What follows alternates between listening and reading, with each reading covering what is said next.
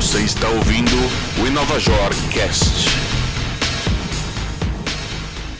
Olá, eu sou o Renato Cruz e este é o Inovajor Cast. O tema de hoje é Open Banking e converso com Ricardo Taveira, CEO e fundador da Quanto.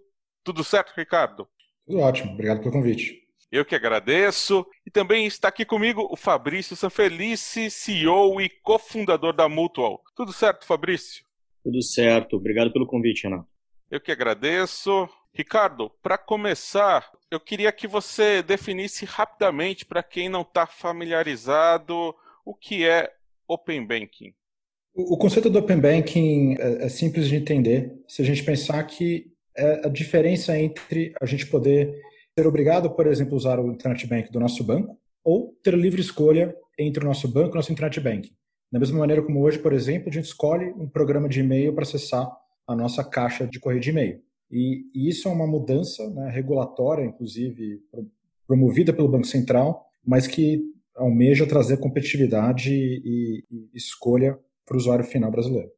E como você falou, né, é uma mudança que está sendo definida pelo Banco Central. Existem fases para isso, né? Como que a gente está hoje? O que é esperado para os próximos meses? Isso, o Open Bank é uma grande mudança tecnológica para os bancos e para o mercado como um todo. Então, até para aumentar a confiança e, do sistema, isso está sendo feito de uma maneira faseada pelo Banco Central. E aí ele definiu alguns marcos né, de datas para você poder colocar as coisas no ar de uma forma bem calibrada.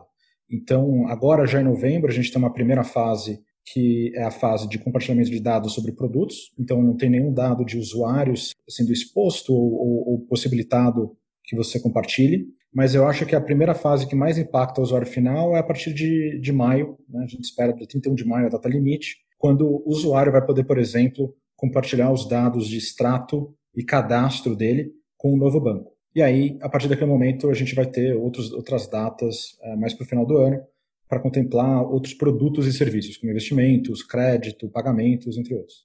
Fabrício, o que faz a Mutual? Explica rapidamente para quem não conhece a empresa e quais são as oportunidades que se abrem para vocês com o Open Bank.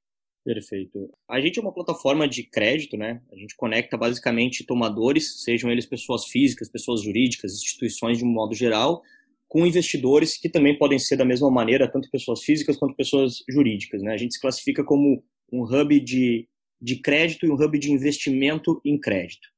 E falando um pouco de oportunidades, a gente enxerga o grande potencial disruptivo aí do, do Open Bank está muito voltado para a questão de como nós vamos acessar essas informações e a partir de como criar novos produtos com essas informações disponíveis.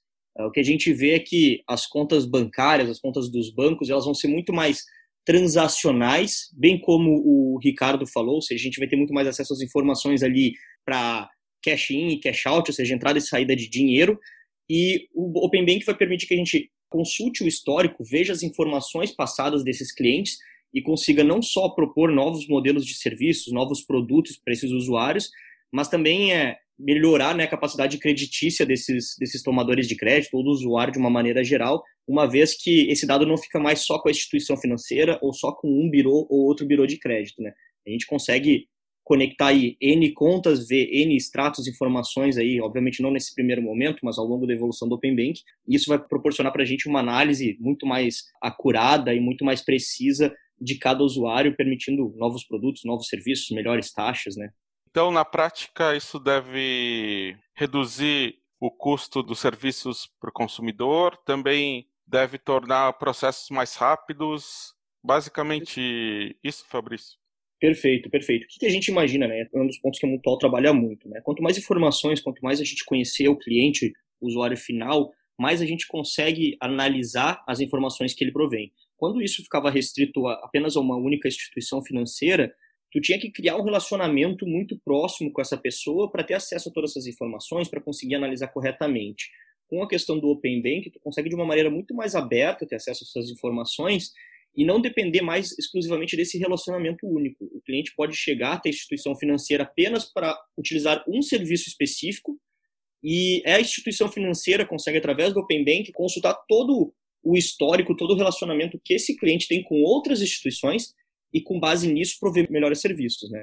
Então, aí eu acho que vai abrir com certeza um, um leque de oportunidades muito maiores e eventualmente, né, a concorrência por esses clientes, uma vez que todo mundo tem a mesma informação, pelo menos todo mundo tem uma capacidade de acesso maior, eventualmente vai beneficiar muito o consumidor final, né? Ricardo, eu perguntei para você a respeito de Open Banking, mas eu não perguntei o que a Quanto faz. Vocês se definem como uma plataforma de Open Finance. O que é isso? O nosso papel é acelerar e facilitar o uso do Open Banking. E isso seja por aqueles que estão recebendo os dados, do ponto de vista de uma fintech, ou também de um banco, por exemplo, que queira utilizar esses dados para criar um novo produto. Então, um dos nossos papéis é ajudar a resolver alguns dilemas de tecnologia que você tem no Open Banking. Né? Às vezes é, por exemplo, você comparar extratos de bancos diferentes. Pode ser um problema bem elementar do Open Banking. E é, inclusive, um problema que a gente espera que essa regulamentação agora resolva e deixe de ser um problema para quanto resolver.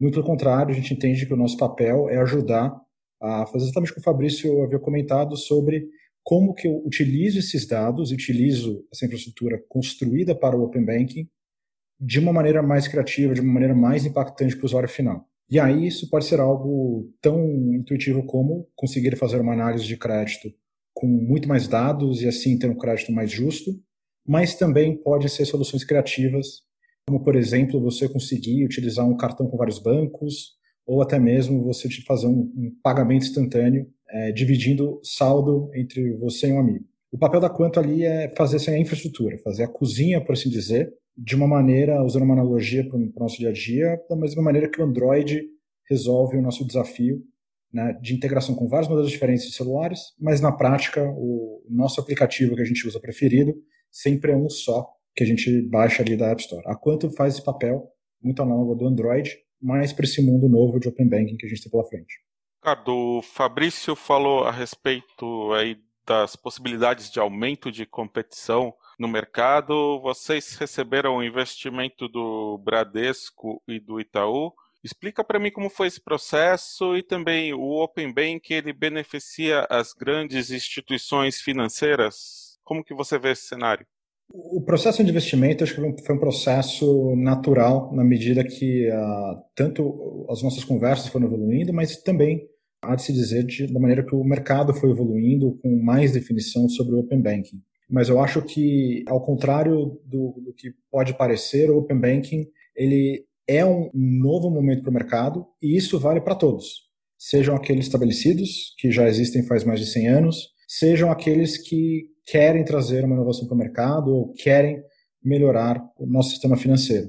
E aí, o papel da Quanto não é tomar partido nesse sentido. E acho que aí, nesse sentido, é muito natural entender o investimento, por exemplo, dos bancos de maneira conjunta, incluindo também fundos de venture capital, incluindo alguns fundos que tinham investidos, investido em concorrentes de entidades como Itaú e Bradesco. Para nós, é um papel super natural, onde a Quanto, como provedor de infraestrutura, a gente ajuda bancos e fintechs aproveitarem esse momento, facilitarem o seu processo de desenvolvimento e conseguirem trazer inovação para, para seus clientes. E isso é válido, sejam para aquelas, novamente, instituições que a gente já conhece e utiliza no nosso dia a dia, assim como aquelas que querem trazer um novo produto ou serviço para o usuário brasileiro. De uma maneira ou de outra, a filosofia da conta é clara. Né? Na medida que bancos, fintechs e concorrência em geral aumenta no mercado, para a gente o que importa é que o usuário final ganhe. E com isso, nossa missão é atingida e a gente fica feliz. Fabrício, como que vocês estão hoje em termos de clientes, empréstimos concedidos, investidores que colocaram dinheiro na plataforma, investidores que investiram na empresa até agora? Perfeito. Bom, a gente já consolidou aí mais de 9 mil empréstimos desde o início das nossas operações, que foi em fevereiro de 2018. Temos uma base bem grande aí de usuários, totalizando quase 800 mil usuários cadastrados aqui na Mutual, sejam eles tanto investidores quanto tomadores de crédito. E desde o no início da pandemia, né, a gente era uma, uma plataforma de empréstimos peer-to-peer -peer, como a gente chamava raiz, né? A gente prestava de pessoa física para pessoa física. Mas a, pandemia acabou acelerando alguns processos de mudança interna, então a gente realmente se tornou aquele hub que eu comentei ali no início. Então, a gente já operou aí uh, ah, 22 milhões de reais em empréstimo para pessoas físicas. Já operamos aí, desde o início da pandemia, na verdade, nos últimos dois meses, cerca de 3 milhões de reais em empréstimo pessoa jurídica. E a gente está trazendo algumas novas modalidades para dentro da plataforma, transformando né, o crédito muito mais acessível para quem é tomador, ou seja, buscando outras alternativas, como alguns outros tipos de garantia que possam vir a baixar a taxa de juros, algumas outras alternativas de informação, como a gente é parceiro da Quanto aí em questão de produto, então a gente faz o acesso a contas correntes dos usuários, até numa antecipação Open Bank muito inteligente que a Quanto criou. Então isso a gente consegue, obviamente, estudar melhor limite, estudar melhor a, a situação creditícia do usuário e isso eventualmente conceder um crédito mais saudável. E em questão de investimento de uma maneira geral, a gente está nessa semana aí agora finalizando a nossa série A e devemos nos preparar não só para lançar alguns novos produtos no mercado, muito voltados para essa estratégia de Open Bank, como também preparar uma, uma série B aí a partir de 2021. Então a gente está bem conectado desse lado uh, de trazer oportunidades diferentes de crédito e trazer uh, oportunidades diferentes de análise de crédito para justamente conseguir atender um público maior do que inicialmente a gente se propunha. A gente viu com a pandemia as pessoas usarem cada vez mais plataformas digitais para serviços financeiros. Existem uma série de novidades regulatórias e o Open Banking é, é um exemplo disso. E os juros básicos aí estão na mínima histórica. Como que você vê os próximos meses? Quais são as perspectivas daqui para frente, apesar da pandemia, Fabrício? Perfeito. Eu acho que o que a gente vê, principalmente esse cenário de juros mais baixos, é que o investidor, de uma maneira geral, ele vai ter que estar tá tomando risco diferente do risco que ele tomava antes da pandemia. Isso daí vale para tudo. Acho que o renda fixa, como a gente conhecia, morreu. Então, o que a gente vai ver agora é se o investidor quiser novas oportunidades de rentabilidade, ele vai ter que tomar riscos maiores. Isso daí inclui, obviamente, para a gente favorece muito pela questão de, de, nós sermos uma plataforma de investimento e investimento em crédito. Do lado do tomador, isso beneficia muito porque a rentabilidade esperada por esse investidor ela tem que ser mais baixa. A, a situação geral do país está mudando nesse sentido. Óbvio que a gente vai ter agora um chicote, um rebote de taxas de juros, por mais que a taxa básica tenha baixado, a situação da crise fez obrigatoriamente todas as instituições aumentar essa taxa de juros, não pensando muito no presente, mas pensando no futuro, sim, com essa incerteza né, de como é que vai se dar totalmente essa recuperação do país após esse momento. Mas, de uma maneira geral, eu vejo um cenário positivo. A gente teve muitas ações do governo que foram positivas de trazer mais dinheiro para o mercado, de ter, a gente está tendo aí uma enxurrada monetária, por assim dizer, que tem um reflexo de curto prazo positivo, mas que nos deixa algumas incertezas no longo mas que de uma maneira geral, casando isso daí, né, de ter um pouco mais de dinheiro no mercado, ter a taxa básica de juros um pouco mais baixa, a gente tem um casamento de interesse muito maior entre o investidor e quem está tomando crédito, porque quem está tomando vai ter uma chance de pegar um crédito menor por ter mais dinheiro e pela taxa básica está menor, e o investidor por ter uma expectativa de uma rentabilidade menor, uma vez que a taxa básica está realmente menor. Então acho que acaba casando um pouco dessa, desse interesse entre uma parte e a outra, e a gente espera aí o mercado crescer bastante. Isso já aconteceu nos Estados Unidos, lá 2008, 2009, 2010, após a crise, e eu acredito que possa ser um movimento que, que possa se repetir aqui no Brasil. Então, a gente tem, tem fintech, tem open bank, tem taxa básica de juros baixa. Acredito que a gente possa esperar alguns, alguns reflexos bem positivos, principalmente na, do lado do crédito. É, até agora, os números de expansão do crédito são bons, positivos e sem um aumento significativo aí de inadimplência, né?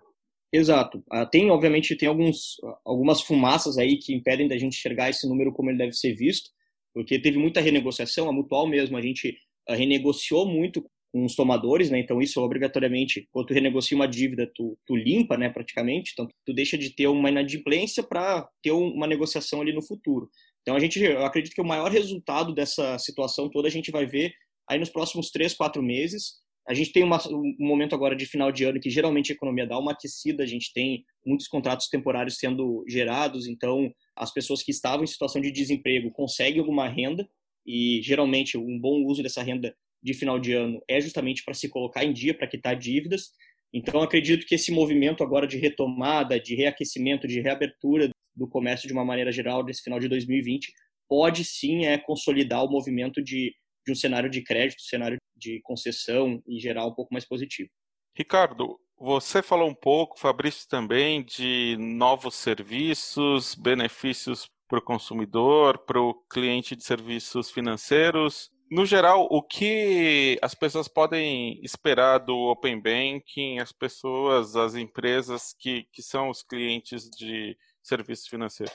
Eu acho que as pessoas podem esperar com o Open Banking é mais escolha e mais simplicidade. Então, se a gente para para pensar o esforço que a gente tem hoje com o usuário final para poder contratar um empréstimo, ele é um processo trabalhoso, processo demorado, não só na parte de cadastro, mas também na dificuldade de análise de crédito, como o Fabrício bem comentou. E a gente entende que o Open Banking acaba facilitando muito esse desafio. Então, se a gente parar para pensar, né, quanto tempo que a gente gastaria para, por exemplo, ir numa agência de banco, ou até mesmo preencher todo um formulário num, num site online, mas no mundo pós-Open Banking, você vai conseguir compartilhar os seus dados financeiros sempre, somente com o consentimento do usuário, mas você vai poder fazer esse compartilhamento com uma fintech como a Mutual, ou até mesmo um banco tradicional, caso você deseje, tão fácil quanto você faz hoje um login com uma rede social. E essa possibilidade significa que, é, no mesmo período de tempo que demoraria para você, por exemplo, ir para um, um, banco e fazer